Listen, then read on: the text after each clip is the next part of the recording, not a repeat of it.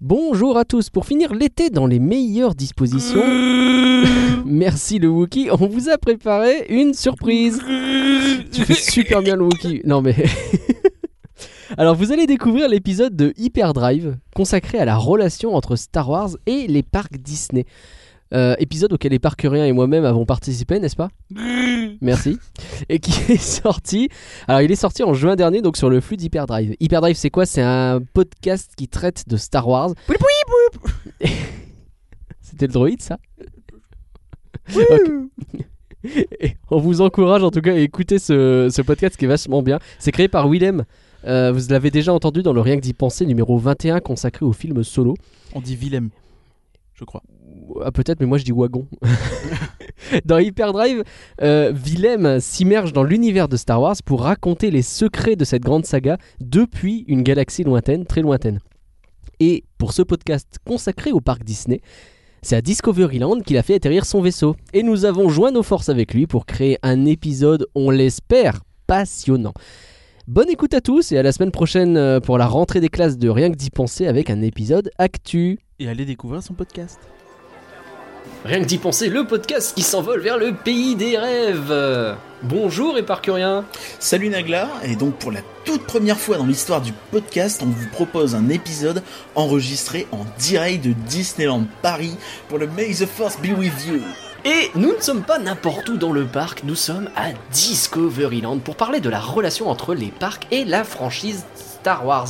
Un gros sujet. Et pour un épisode aussi spécial, on se dirige vers Star Tours parce que... Attends, c'est quoi ça Euh, c'est un vaisseau Qu'est-ce qu'il fait là euh, Je sais pas, ils en ont pas parlé, c'est pas dans le programme. Eh, Il est super bien fait. Et regarde les lumières, là, la fumée, tout ça. Eh, Attends, c'est beau, c'est beau. C'est clair Attends, c'est quoi C'est un nouveau pré-show pour Star Tours, genre Eh ben c'est ça la surprise qu'ils ont teasé là sur les réseaux sociaux. Mais grave Non mais... Non mais attends, on peut rentrer dedans, le truc il est ouvert quoi. On y va Ah bah ouais, ouais, carrément, carrément. C'est un épisode très très spécial, donc puisqu'on découvrons en direct avec vous un tout nouveau décor de Discoveryland. Oh mais c'est super bien fait. Oh regarde les tuyaux, tout ça là, ça court comme ça. Non mais je comprends pas, attends, il y a pas de... y a rien devant, il y a pas de panneau, de file d'attente. Censé se passer quoi au juste? Mais tu poses pas de questions, c'est un vaisseau que tu visites, c'est comme le Nautilus, tu vois. Là tu rentres dedans et tu prends le kiff, tu vois. Tu le prends pas le kiff. Non mais c'est vrai, mais attends, mais c'est- chelou quand même, non? Tu Mais trouves regarde là, il y a des fusils blaster là, ils sont super bien faits, tiens. Non, non, laisse tomber. Je fais pas le plein dans une station où le soda coûte Eh, aussi cher. Écoute, il y a une animation. En plus, ça fait 20 minutes qu'on y est, y a pas un druide qui est venu nous voir. euh, bonjour le service. hein. Non mais eh, regarde, on jurerait un vrai. T'as déjà vu un vrai blaster au juste? On fait la même chose dans l'autre sens et ça ira bien. Allez, on se casse.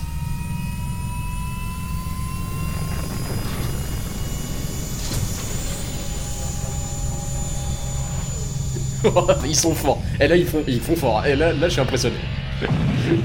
Waouh, le vaisseau tremble, mais c'est classe Mais eh regarde, il y a un type dans le cockpit là-bas. Euh, Attends, ça bouge carrément là, le, vaisseau il bouge. Mais ouais ouais, ouais, ça fait peut-être partie de l'animation. Euh, tu veux le garder ton blaster là? Blast Quel est le parf qui a construit son château à 200 mètres du spatioport? Il a pété la pointe du château, mais il est fou ce simulateur. Euh, attends, c'est vraiment trop réaliste, j'ai jamais vu des écrans pareils quoi. Excusez-moi. Monsieur Hey Blast Vous êtes qui, vous deux là? Qu'est-ce que vous foutez sur mon vaisseau? Bah moi c'est Nagla Glaçon. euh. Pareil, de rien que d'y penser, moi c'est Parcurien. Cool Jette ton arme, toi, ou je vous vaporise tous les deux. Oh mais, mais sans déconner, c'est l'animation la plus cool que j'ai vue. Là, là, là, je suis bien. Non mais attends, je suis pas sûr que ce soit une animation là. Mais, euh, non mais c'est bon, on va voir, on va voir. Je lui tire dessus, c'est ça qu'il faut faire là, ça semble assez évident, je lui tire dessus. Allez. Ah ouais Tu sais qui je suis, fils de Chuta? T'es face au capitaine Willem. Qu'est-ce que tu fous? Oups! Blast. Va y avoir de la violence. R4 redresse Non, on va s'écraser, sérieux. Attends, attends, Willem? Willem d'Hyperdrive? Mais euh, eh, on se connaît. Plus tard, R4 faut se poser. Trop Il y a deux clandés à bord du vaisseau, occupe-t'en Ah, euh, là, là, là je le sens moins, là, là, euh... Non mais t'es sérieux, tu le sentais vraiment bien là jusqu'à présent Ah, les instruments sont presque tous HS Oh mais un Wookie Ah, jette ton arme s'il te plaît Ok, ok, ok, voilà, voilà, c'est bon, c'est bon. Oh, fouf, je confirme, c'est bien un Wookie. L'atterrissage va être sport Ok, accrochez-vous derrière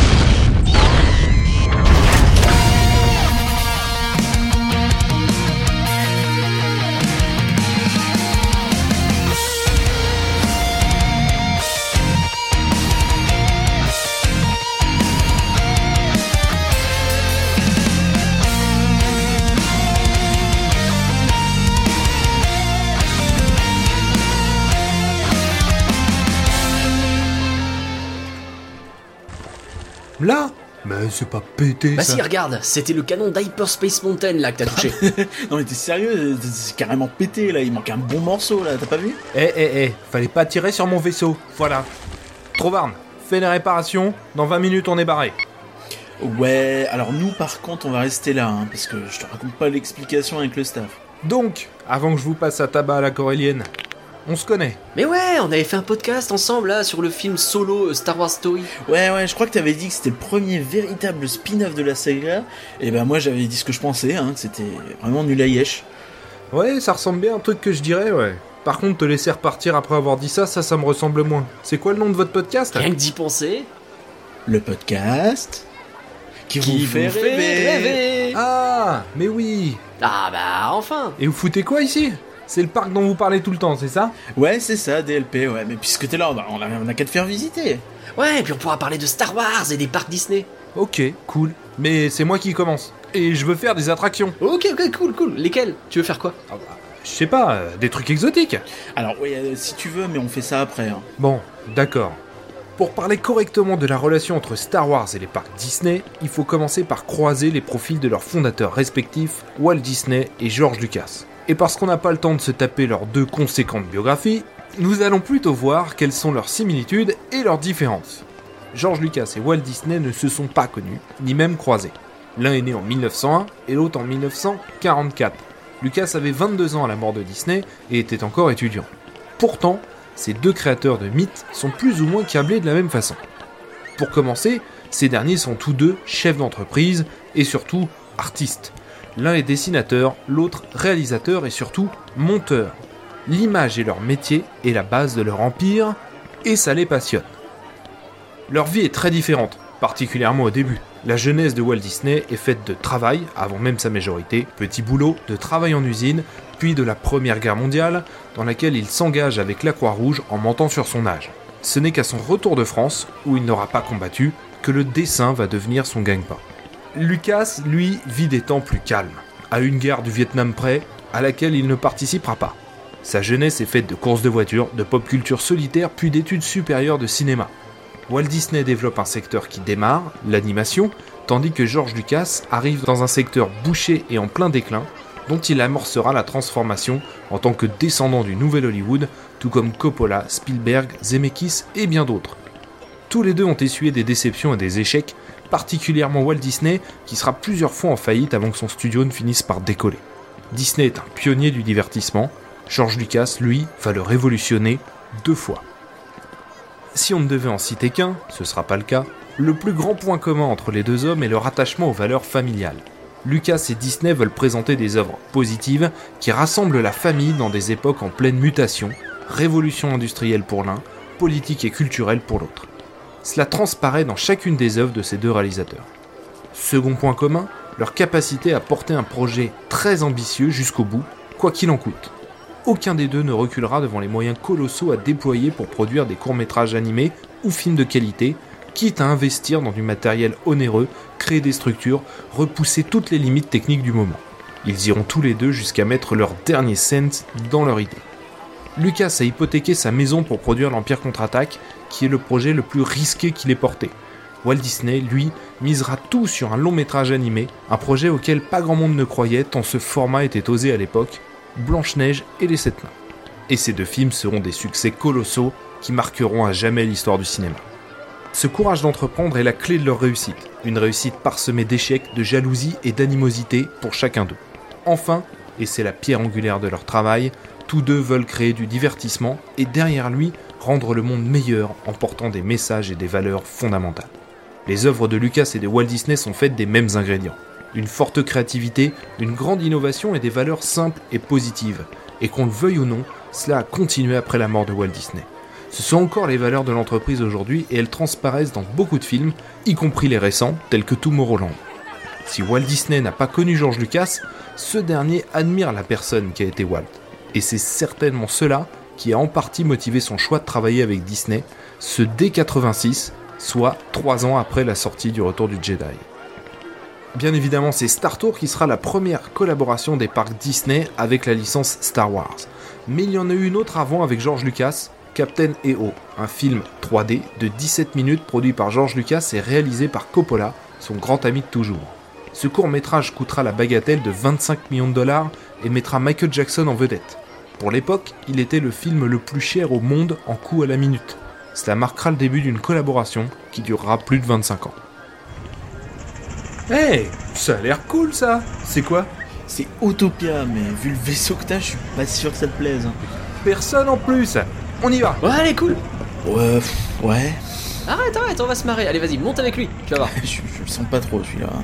C'est moi qui conduis Je vous suis Allez, c'est parti Eh, je suis désolé, mais je crois que tu vas être déçu. À fond Mais...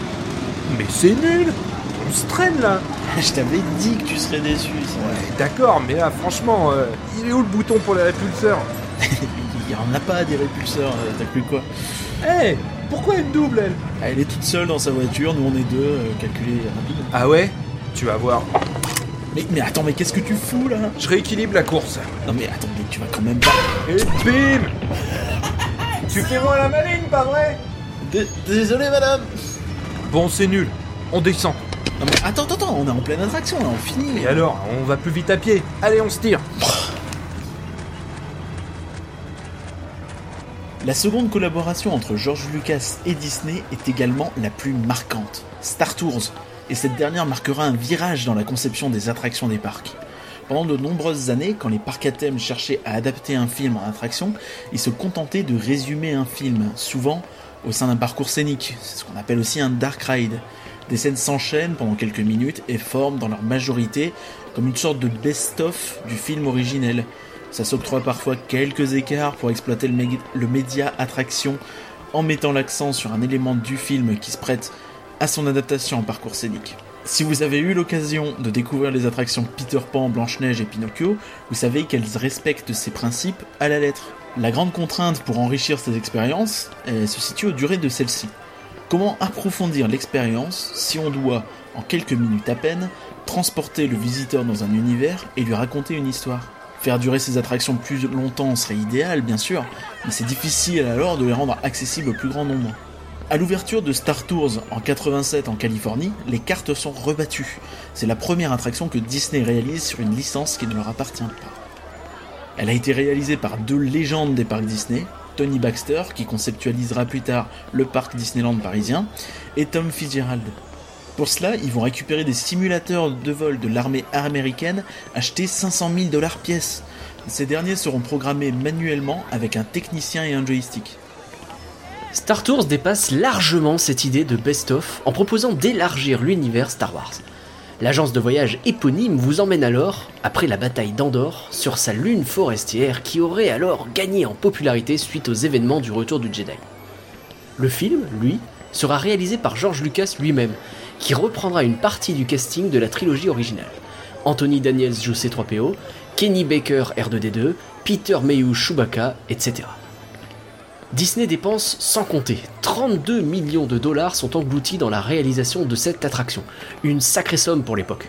Ici, la réponse à la contrainte de temps que tu évoquais tout à l'heure réside dans la file d'attente, véritable attraction avant l'attraction. Elle vous immerge dans une agence plus que douteuse, où les droïdes bons pour la casse sont simplement réparés malgré un fonctionnement plus que douteux. Oui, même les pilotes. Celle-ci est si riche et crédible que l'attraction en elle-même, un simulateur de vol comme il en existe tant d'autres, se volatilise au profit d'une navette. L'une des forces de Star Tours réside dans l'histoire qu'il raconte. On n'est passager d'un Star Speeder 3000 de l'agence Star Tours, on n'est pas en train d'assister aux événements d'un film. Toutefois, il faut reconnaître que le voyage en lui-même revient énormément sur les fondamentaux évoqués plus tôt. Champ de comètes, destroyer stellaire et étoile noire. On retrouve ce côté best-of fortement inspiré par l'Empire contre-attaque et un nouvel espoir. L'autre point qui peut sortir les fans de l'univers de l'expérience est cette fameuse étoile. Elle n'apparaît jamais comme une menace, mais plutôt comme un vulgaire obstacle ou un jeu pour le droïde détraqué qui est aux manettes. Que... Et qu'est-ce qui se passe là?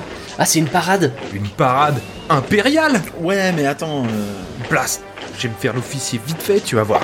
Arrête, arrête, arrête, ce sont des acteurs Des acteurs Et quelle barbe jouerait les... Blast Je sens que ça va encore être épique. ça. Trovarne, ne regarde pas dehors, ok? C'est pour de faux, hein? Non, non, ce sont des costumes, ce sont des acteurs.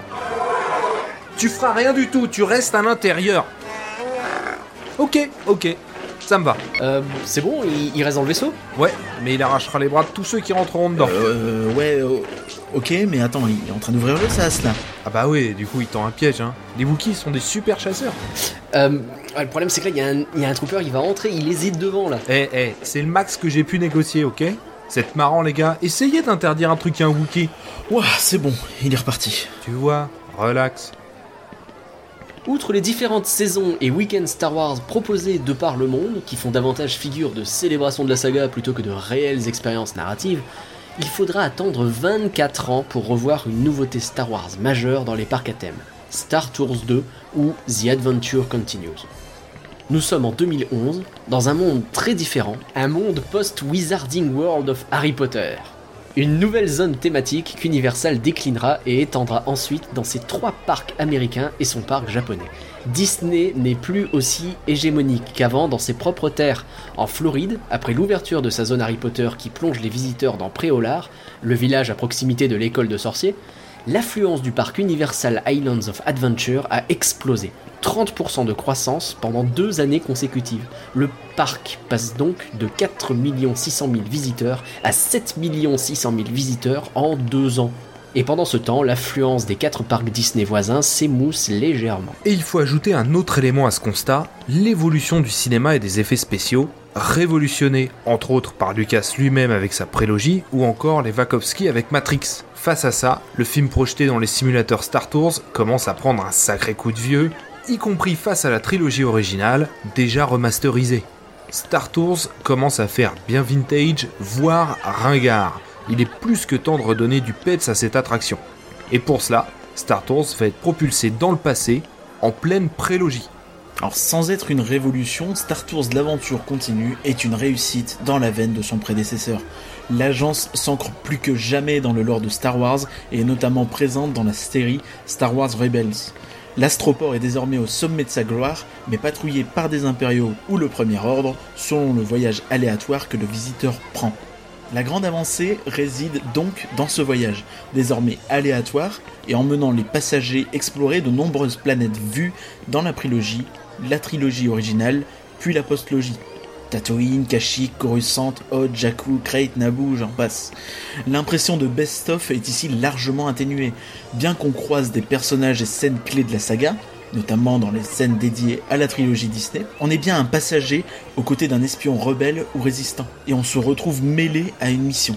Livrer cette personne et ses informations aux opposants à l'Empire ou au Premier Ordre. Cette évolution, aussi plaisante que bien exécutée, semble toutefois arriver bien tard, à mi-chemin entre la sortie en salle de la prélogie et de la postlogie, et surtout totalement ringardisée dans l'immersion totale qui commence à être proposée dans d'autres parcs. Si Universal a son Wizarding World of Harry Potter, Disney mise gros avec sa zone Cars qui plonge les visiteurs dans la ville de Radiator Springs, présente dans les films de la franchise. Ces zones dédiées à Harry Potter, Cars, puis Avatar sont la grande réponse aux problèmes posés par les contraintes liées à la durée des attractions. L'attraction ou l'immersion ne commence plus dans la file d'attente. L'histoire est racontée dès que vous entrez dans la zone thématique. Celle-ci vous plonge dans l'univers de la franchise, que ce soit par l'architecture, des éléments interactifs ou la possibilité de consommer des produits vus dans les films. On n'achète pas une peluche ou un jouet, on l'adopte en suivant un rituel. On ne mange plus un burger, mais de la nourriture tirée ou inspirée de l'univers dans lequel on est. Outre les contraintes opérationnelles, ces zones sont un peu comme des jeux de rôle grandeur nature. Dès lors, l'attraction peut raconter sa propre histoire. Le visiteur est déjà plongé dans l'atmosphère de la licence et prêt à y vivre sa propre expérience. Eh, c'est quoi ça? Ça, c'est Orbitron. Alors, orbiteront les machines volantes, pour être précis. Et ça sert à quoi de... Les... Quoi, ils, sont... ils restent amarrés les vaisseaux? Bah, non, mais c'est marrant, euh, c'est tout. Ok, bah, je vois qu'on n'a pas la même définition du mot marrant. Et ça là-bas, c'est quoi Le truc avec les néons là, c'est Buzz Lightyear et Laser Blast. C'est bon en fait, c'est- il faut tirer sur des euh, Euh, attends, attends, attends, t'es sûr que tu veux lui dire ça, là Sur des quoi Eh, je suis bon à ça. sur des des robots. euh, Des robots Lesquels B1, WB, R2 Attends, On tire quand même pas sur des droïdes de protocole. Ce serait trop top. Ouais, non, non, attends, je sens que tu vas être déçu là. Attends, on va faire quelque chose de plus cool là. Plus cool que de tirer sur des robots. Mais il est top ce parc. Pour parler des relations entre Star Wars et les parcs Disney, il faut parler du rachat de Lucasfilm par Disney. Tout le monde a encore aujourd'hui le chiffre à l'esprit, 4 milliards de dollars. Un chiffre qui fait tourner la tête, c'est 24 Airbus A380. Mais lorsqu'on le met en perspective, on se rend vite compte que c'est loin d'être un record. Disney avait déjà racheté Pixar en 2006 pour plus de 7,5 milliards de dollars et Marvel en 2009 pour 4 milliards également. De même, il faut s'intéresser au jackpot que représente la licence. On estime que la trilogie originale et la prélogie ont rapporté à Lucasfilm plus de 21 milliards de dollars. Une sacrée somme. Mais la question qui se trouve derrière ce rachat est la suivante. Pourquoi George Lucas, unique actionnaire de Lucasfilm, a-t-il vendu l'entreprise à Disney? Leurs relations sont cordiales, mais ces derniers ont tout de même tendance à se tirer la bourre au grand écran. D'ailleurs, il faut bien se rappeler une chose importante. Star Tours, premier du nom, était un plan B de Disney. L'idée de départ, c'était que cette attraction ait pour thème le film Le Trou Noir, un film de SF produit par Disney, avec un budget absolument colossal et qui avait pour objectif de surfer sur la vague science-fiction lancée par Lucas en 1977.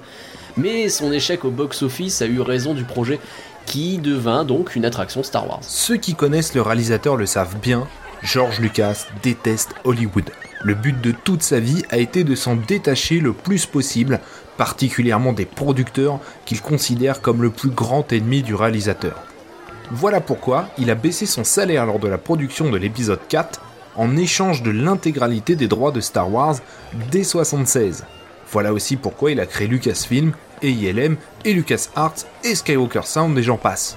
Lucas voulait que le réalisateur soit le seul maître à bord et unique décideur de la tournure que doit prendre son film. Disney est tout l'inverse de cela. C'est avant tout un producteur. Alors, pourquoi? Eh bien pour trois raisons. La première, c'est comme je l'ai dit tout à l'heure, les valeurs communes entre le réalisateur de Star Wars et le créateur de Disney. Des valeurs toujours portées par l'entreprise au travers de beaucoup de ses projets. La seconde, c'est le patron actuel de Disney, Bob Iger. Un homme avec qui il avait déjà travaillé en réalisant la série Les Aventures du jeune Indiana Jones. Iger avait suivi Lucas et porté la série sur ABC. Et malgré l'échec que ce fut, ils restèrent en bons termes.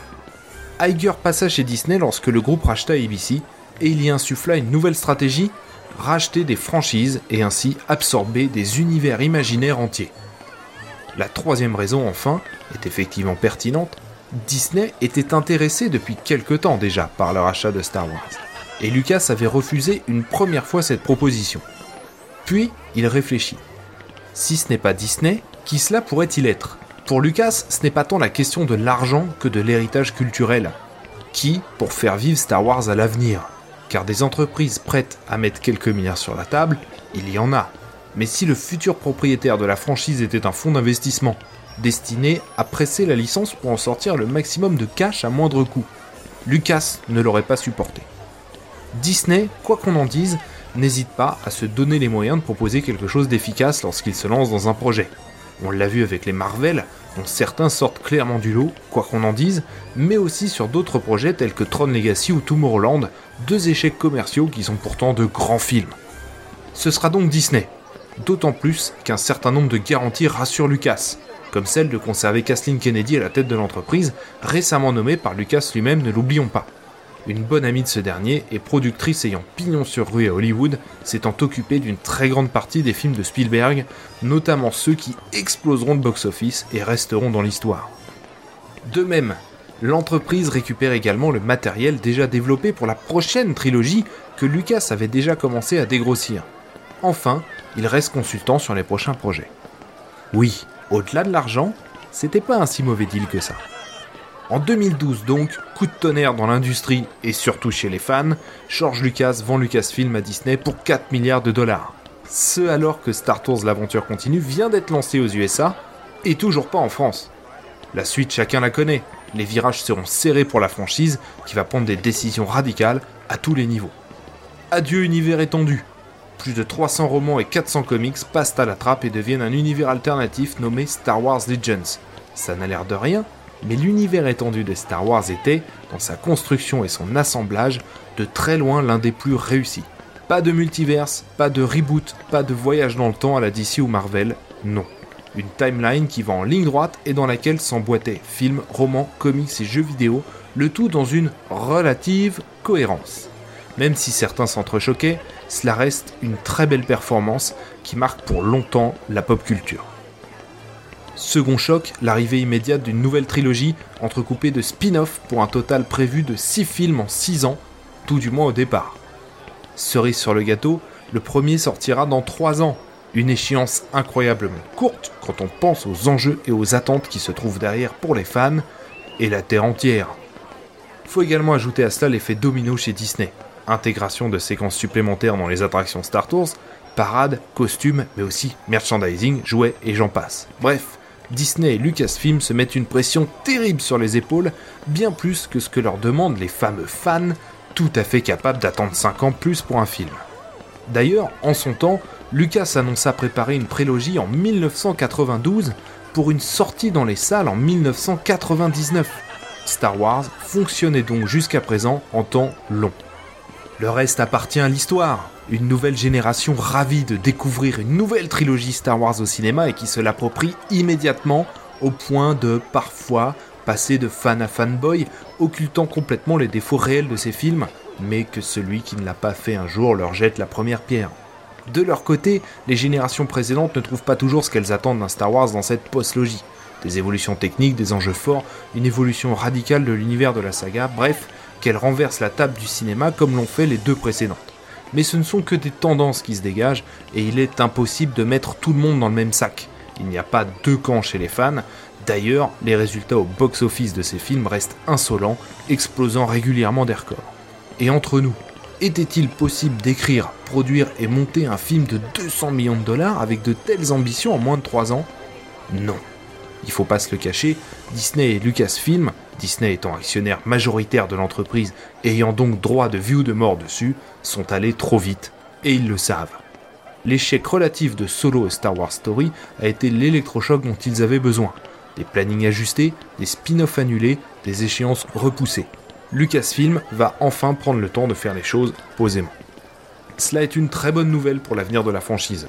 Star Wars est une saga qui doit prendre son temps pour créer le rêve et donc l'événement. Mais avant que ce rythme de croisière ne porte ses fruits, il faut finir ce qui a été commencé, la postlogie. Star Wars 9, Rise of Skywalker, débarquera dans les salles en décembre. L'écriture du scénario ayant officiellement commencé deux semaines après la sortie de l'épisode 8 dans les salles, ce dernier sera donc fait, lui aussi, sous le signe de la précipitation, tout comme la flopée de séries actuellement en développement d'ailleurs.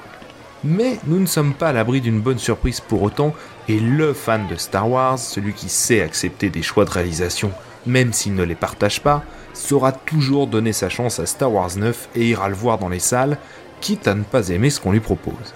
Il a d'ailleurs des raisons de réellement se réjouir, car il y a bien d'autres projets à venir. Une nouvelle trilogie, des séries live, un rêve de fan depuis plus de 10 ans, des jeux vidéo et j'en passe. Bref, qu'on aime ou qu'on déteste le travail du Lucasfilm par Disney, c'est un incroyable nouveau souffle qui booste la saga et qui réalise des rêves.